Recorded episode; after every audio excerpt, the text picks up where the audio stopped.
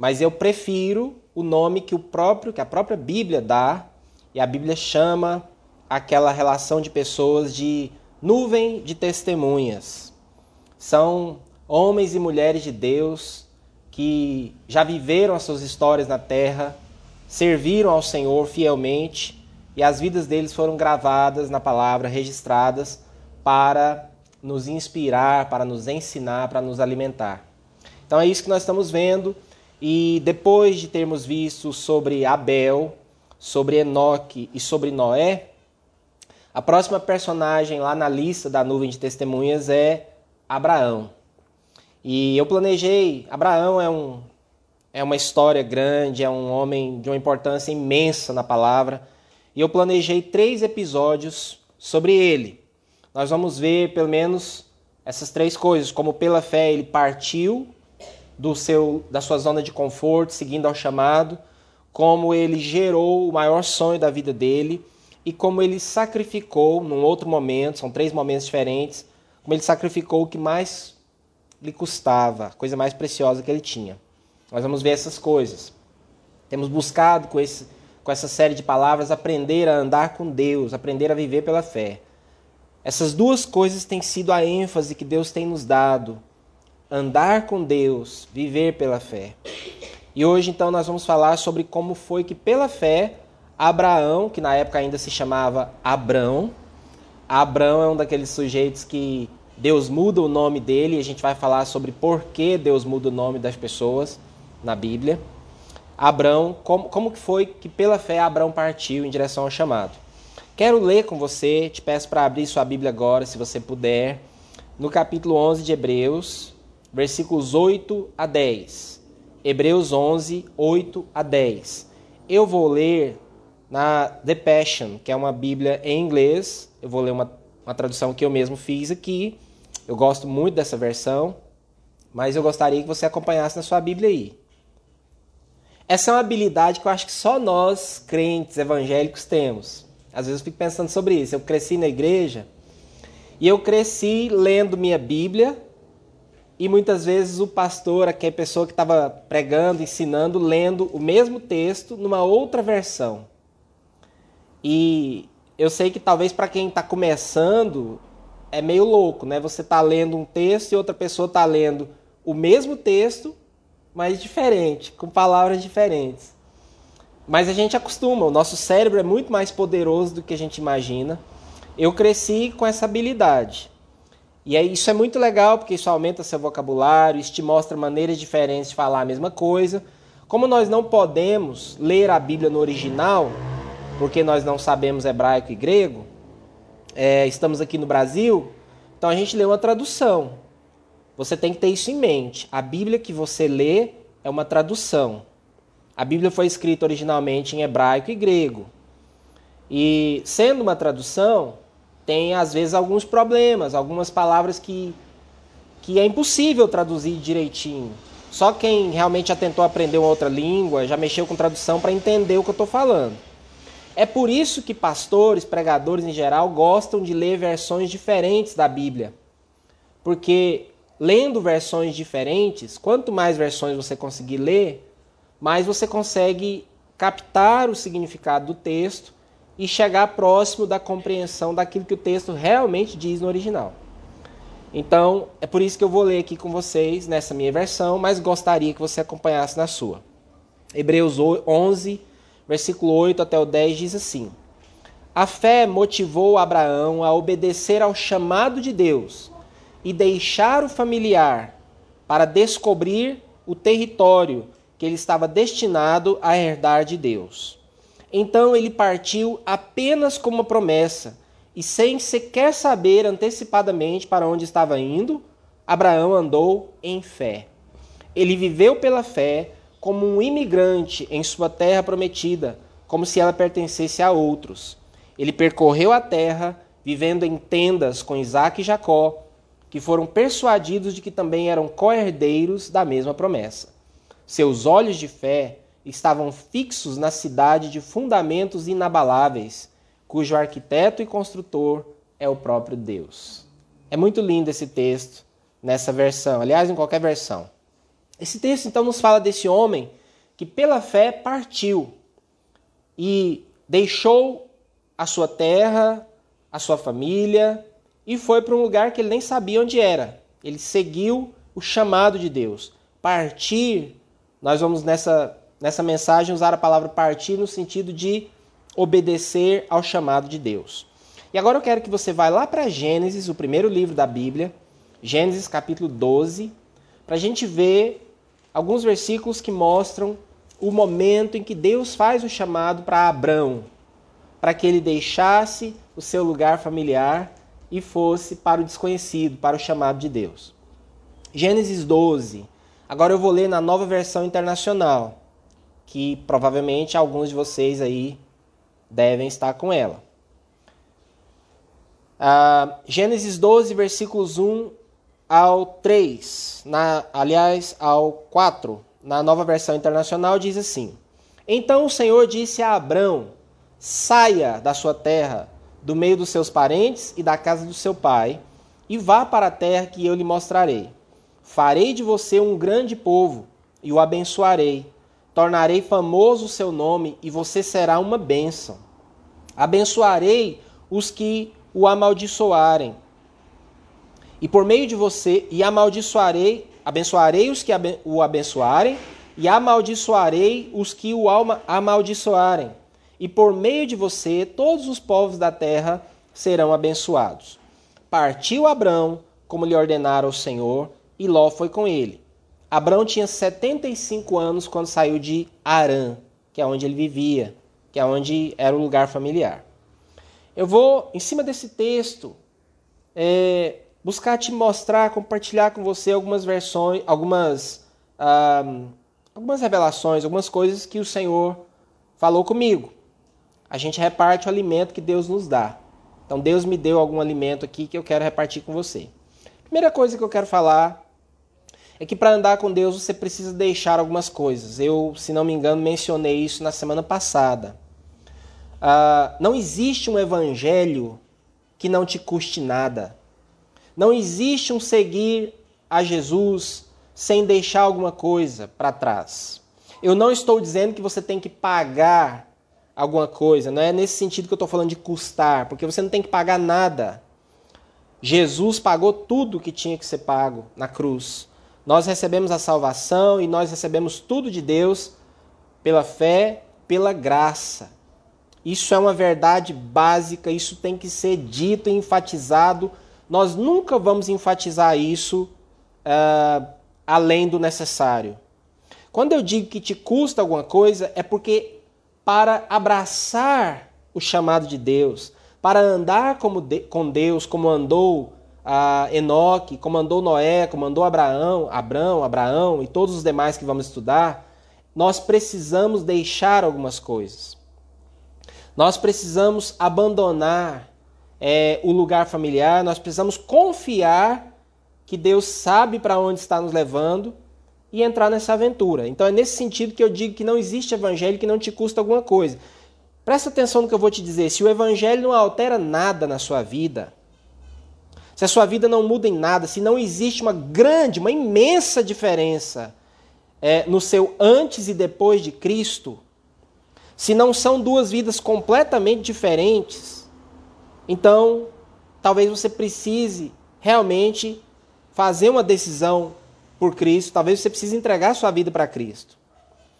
Porque quando de fato nós rendemos a nossa vida ao Senhor Jesus e começamos a andar com Ele, Ele começa a alterar a nossa vida para melhor. Nós já falamos aqui sobre o arrependimento, que significa expandir a mente, perceber que existe algo muito melhor de Deus para a minha vida. Então, se a minha vida não tem uma grande diferença entre antes e depois de Cristo, talvez é porque não tenha Cristo de fato dividindo a história. Porque quando há um Cristo no meio da minha história, a diferença entre o antes e o depois, ela é gritante. E ela vai se acentuando com o passar do tempo, porque o Senhor Jesus vai alterando a sua vida. Você já viu quando você se torna muito amigo de alguém, ou quando você ama muito uma pessoa, e essa pessoa começa a mudar você? A gente, você vê casais, por exemplo, que se amam, que vivem juntos há muito tempo e que às vezes a gente até fala que começam a ficar parecidos. gostam das mesmas coisas, um vai mudando o outro, isso é normal numa dinâmica de um relacionamento em que há amor, em que há admiração. Às vezes você encontra casais velhinhos que passaram uma vida toda juntos e você percebe que eles são completamente encaixados, adaptados um ao outro. Veja se um ser humano que você ama, com quem você convive, altera a sua vida, se Jesus Cristo de fato entra na sua história, ele vai alterar você, ele vai mudar a sua história. Então, para andar com Deus, é preciso deixar algumas coisas. Abraão teve que sair da terra dele, da casa do seu pai, deixar a zona de conforto para aceitar o chamado de Deus. Veja que outra coisa interessante é que pecados, imperfeições, erros na sua vida nunca foram um problema para Jesus. Jesus nunca ficou incomodado com o passado, com os erros, com as falhas, até mesmo com os erros que persistiam na vida das pessoas que andavam com ele. Agora, uma coisa é um grande problema. Sabe qual é o grande problema? É a relutância em você seguir a Jesus. Veja, por exemplo, existe uma história de um jovem rico que se aproximou de Jesus com a conversa de que queria segui-lo, e Jesus coloca o dedo na ferida e diz que o problema dele era que ele. Jesus não disse isso dessa maneira, mas Jesus fala para ele vender o que tinha, dar aos pobres e segui-lo. Jesus identificou o grande Deus da vida daquele jovem e pediu para que ele o sacrificasse para segui-lo. E o jovem não quis fazer isso. Por causa das riquezas que ele amava mais, muito mais do que a Jesus, ele não aceitou o chamado. Então veja, o grande problema não são os pecados que você já teve ou tem na sua vida, mas a relutância ou, a, ou não querer seguir a Jesus. Esse é o grande problema. Às vezes a gente encontra pessoas que falam assim: ah, eu não estou preparado para para seguir a Jesus, para dar minha vida para Jesus, ou para ir para a igreja, ou coisa parecida, ou para me batizar, porque eu ainda tenho alguns pecados na minha vida. Eu tenho duas notícias para você. A primeira delas é: você sempre terá pecados na sua vida. Enquanto você viver nessa terra, enquanto você for humano, sempre vai haver pecado, sempre vai haver falhas.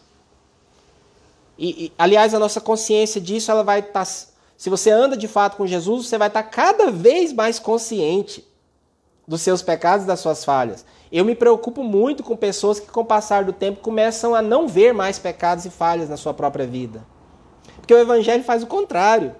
O Evangelho nos torna conscientes. E aí eu vou te lembrar da ilustração que eu dei um tempo atrás do acender a luz e ver as baratas no quarto.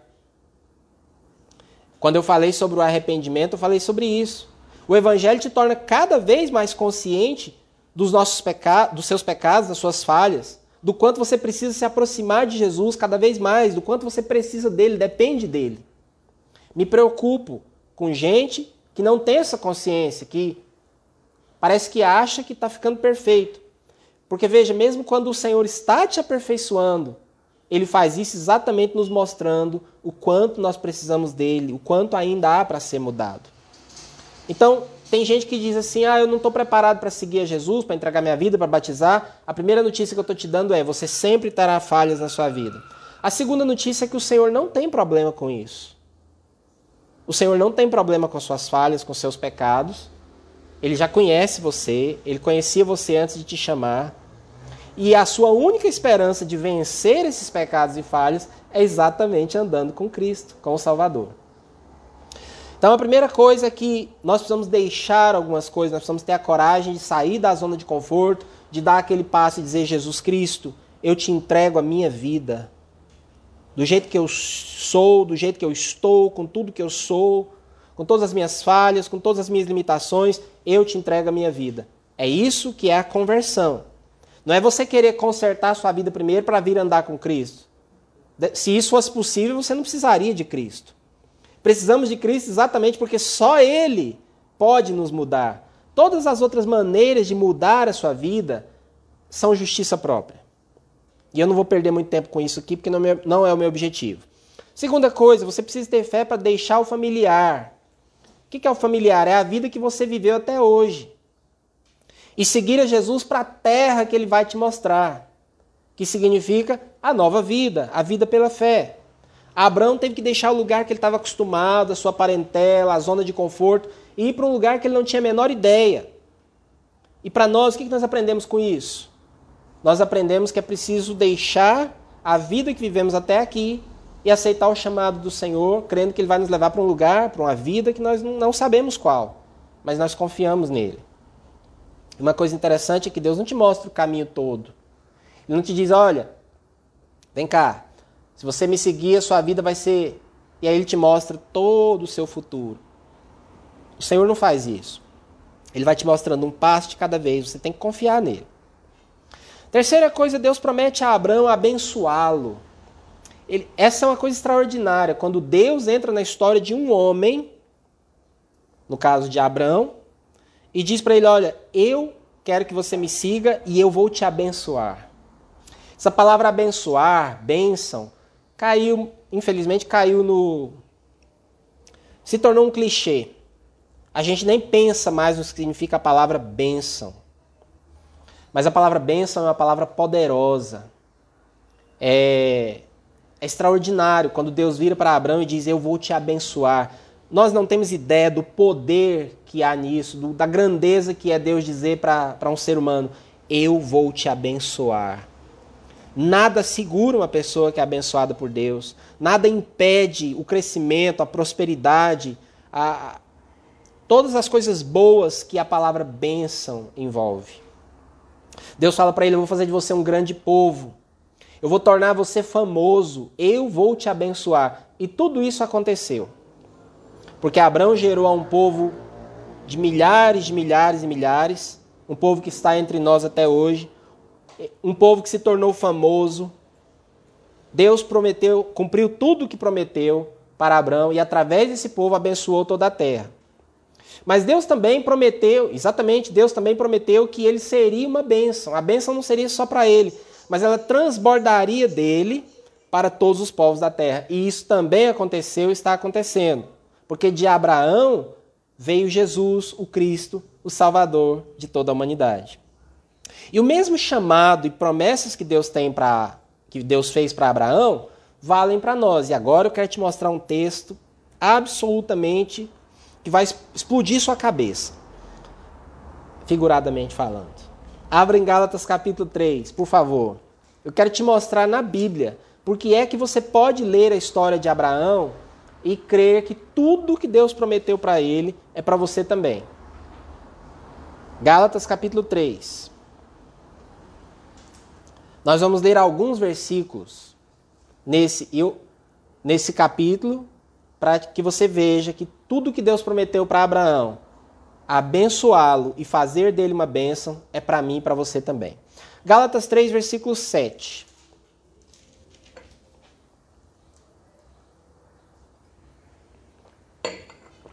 Diz assim: Estejam certos, portanto, de que os que são da fé. Agora eu queria que você levantasse a mão aí. Quem, quantos de vocês creem em Jesus? Levanta a sua mãozinha. Todos vocês, né? Vocês estão aqui comigo hoje. Os que são da fé, eu já falei sobre a fé. Já te falei que para Deus, para Jesus, o que importa é que você tenha fé. Não existe um um medidor de fé.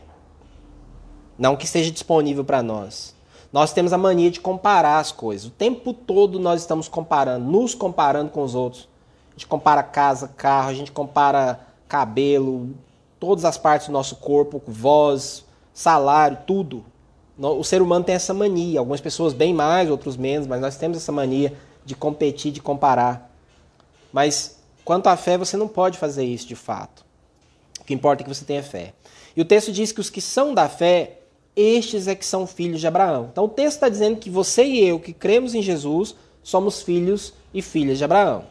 Prevendo a Escritura que Deus justificaria pela fé os gentios, os gentios são todos aqueles que não são judeus, que não são a descendência natural de Abraão. Anunciou primeiro as boas novas a Abraão e disse: Por meio de você, todas as nações serão abençoadas, não apenas a nação de Israel, mas todas as nações, inclusive nós aqui. Assim, ele vai repetir e enfatizar: os que são da fé são abençoados juntamente com Abraão, homem de fé. Portanto, você e eu que cremos, nós somos abençoados juntamente com Abraão. Versículo 14. Isso para que em Cristo, tudo que você precisa é estar em Cristo em Cristo Jesus a bênção de Abraão chegasse também aos gentios, ou seja, a nós, a todos os demais que não são judeus, para que recebêssemos a promessa do Espírito mediante a fé. Agora presta atenção, versículo 26. Vai lá para o finalzinho, versículo 26. Todos vocês são filhos de Deus mediante a fé em Cristo Jesus. Esse, esse versículo está dizendo que se você crê em Cristo Jesus, você é filho de Deus. 27. Pois os que em Cristo foram batizados, de Cristo se revestiram. Quando Deus olha para você, ele vê Cristo na sua vida. Versículo 28. Olha como a palavra de Deus, o evangelho é extraordinário. O evangelho tem o que o mundo está procurando: a tal da reconciliação racial, a igualdade, sabe essas coisas todas que o mundo tenta, tenta e não consegue. Veja o versículo 28. Não há judeu nem grego, escravo nem livre, homem nem mulher. Não há distinção, pois todos, e eu já ensinei para vocês que todos no grego significa todos. Todos são um em Cristo Jesus. Agora, você tem que segurar na sua cadeira e prestar atenção nisso aqui. Se vocês são de Cristo, são descendência de Abraão e herdeiros segundo a promessa. Eu vou ler de novo. Se vocês são de Cristo, você é de Cristo, são descendência de Abraão, você é descendente de Abraão e, portanto, herdeiro segundo a promessa. Você é herdeiro de tudo aquilo que Deus prometeu para Abraão. Isso é incrível. Isso é uma das coisas mais extraordinárias da palavra de Deus. Esse texto está dizendo que pela fé em Cristo, você entra na linha de herança daquela bênção, daquela aliança que Deus fez com Abraão. Portanto, você pode ler de novo lá em Gênesis 12 tudo que Deus fala para Abraão e dizer com tranquilidade, com toda segurança, com toda a base bíblica, autorizado pelo próprio Deus, que aquelas promessas são também para mim e para você, para cada um que está em Cristo. Eu sou, você pode dizer isso, eu sou descendente de Abraão e eu sou herdeiro segundo a promessa. Qual que é a promessa? Vamos recapitular. Você foi chamado para ser abençoado. Essa é a primeira promessa. Deus prometeu te abençoar. Deus prometeu te abençoar. E Deus prometeu que você vai ser uma bênção. Deus prometeu que não apenas vai te abençoar, mas que você vai ser uma bênção. Quero falar algumas coisas sobre isso. Praticamente todo mundo vem para a igreja em busca de bênçãos. Todo mundo vem para Jesus, para o Evangelho, em busca de bênçãos. Existe um ditado aí evangélico, gospel, que diz que quem não vai pelo amor, vai pela dor. Eu não acredito nesse negócio. Nunca conheci alguém que fosse até o Senhor pelo amor. Todo mundo vai porque tem alguma dor. Todo mundo vai porque porque está acabado emocionalmente, porque não aguenta mais os problemas da vida, porque quer que Deus o cure, o liberte, o abençoe, prospere, conserte a vida sentimental dele, ou porque está sentindo um buraco, um vazio dentro de si. Ninguém vai, ninguém está se sentindo perfeitamente feliz e ajustado nesse mundo, com dinheiro no bolso, com a pessoa que ama do lado, com o carrão na garagem. Um dia olha no espelho e fala assim: minha vida está tão boa que agora só falta virar crente. Eu nunca vi isso. As pessoas de fato se vão procurar o Senhor porque tem alguma angústia. Esse é o padrão que está na palavra de Deus inteira e é tudo que a gente vê por aí. Então as pessoas vão para a igreja, vão para Jesus em busca de bênção, de cura, de libertação, de salvação. Mas alguns, alguns vão além e além de receberem as bênçãos se torna bênção. Você conhece alguém que é uma bênção? Você conhece alguém que passou do nível de apenas querer ser abençoado, que todos queremos, tá tudo certo, mas se tornou uma bênção, uma pessoa que onde chega muda tudo. Uma pessoa que sempre nos abençoa, que é bom estar com essa pessoa. Eu tenho certeza que você conhece pessoas assim. Esse, essa é uma busca na minha vida, é uma coisa que eu quero te encorajar a buscar. Buscar ser uma bênção. Se você não puder ser um operador de milagres, ou enquanto você não puder ser, seja um milagre. Seja uma bênção. Deus nos criou com esse propósito. Deus nos criou para sermos, como diz a palavra, uma flecha que acerta o alvo. Deus te criou para ser a solução de um problema, para ser luz na escuridão, para ser a pessoa certa no lugar certo, na hora certa. Deus te criou para isso. Eu não sei se vocês já assistiram o filme, você que me ouve já ouviu o filme, já assistiu o filme. Eu gosto muito desse filme. Antes de partir. Filme que conta a história de dois, uh, dois homens, já no final da vida, aliás, ambos são doentes terminais. Um deles tem muita grana e eles resolvem sair pelo mundo realizando aquela listinha de desejos, de coisas para fazer antes de morrer. Uma certa cena desse filme, uma cena memorável, eles estão lá nas pirâmides no Egito, contemplando aquela grandeza, aquela glória toda. E aí um, um deles vira para o outro e, e fala que na mitologia egípcia, na antiga religião egípcia, os egípcios acreditavam que na chegada ao paraíso, toda pessoa seria perguntada duas coisas. Primeira, você encontrou alegria na vida? Segunda coisa, você proporcionou alegria para os outros? Bom, isso é mitologia egípcia, isso é coisa de um filme, mas o exemplo que eu estou te dando é, é: Deus quer que você seja abençoado, que você encontre a alegria, e Deus quer que você seja uma bênção, que você leve a alegria para os outros. E antes de terminar, estou terminando, um detalhe interessante. Abraão foi chamado aos 75 anos de idade. Nós vimos, você deve se lembrar, que Noé recebeu a grande missão da vida dele aos 500 anos, atualizando para os dias de hoje, cortando um zero aí na idade, aos 50 anos, Deus lhe dá a maior missão da sua vida. Abraão, que viveu bem menos do que Noé, em padrões quase normais para os nossos dias de hoje, Abraão foi chamado aos 75 anos. O que eu quero dizer com isso? Nunca é tarde para você começar a andar pela fé. Nunca é tarde para você receber o chamado de Deus, dizer sim para esse chamado e, e viver e fazer grandes coisas para Deus. Nunca é tarde para Deus começar algo novo através de você. Presta atenção, quero repetir isso para você. Nunca é tarde para Deus começar algo novo através da sua vida. Às vezes o tempo vai passando, você envelhece, e aí começa aquela coisa, né? Ah, já passou da hora, já estou velho, não sei o quê. Enquanto você estiver vivo, enquanto você estiver aqui nessa terra, Deus tem um propósito para você. O dia que Ele não precisar mais de você, que Ele vai te levar para o céu, pode ficar tranquilo. Se você está aqui, não importa a sua idade, Deus quer fazer coisas novas e tremendas através da sua vida. Não acabou para você, não importa o que você está vivendo, não importa situação financeira, conjugal, não importam os seus problemas, Deus é maior do que tudo isso. Deus pode resolver essas coisas e Deus pode usar você. Nunca é tarde para Deus começar algo novo através de você. Aleluia, que coisa maravilhosa. Então a maior bênção que nós podemos receber é ser uma bênção. Deus tem muitas bênçãos para mim e para você, muitas. Mas a maior bênção que você pode receber é ser uma bênção. Deus te chamou para ser uma bênção ambulante. Vocês estão aqui agora olhando para mim, você que vai ouvir essa palavra depois na gravação. Deus chamou você para ser uma bênção ambulante.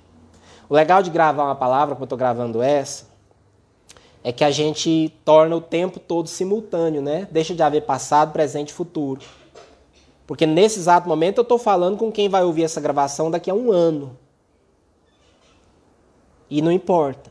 Porque eu sei que quem ouvir essa palavra, seja agora, ou seja daqui a um ano, ou seja quando for, Deus vai falar com você. E eu vou repetir.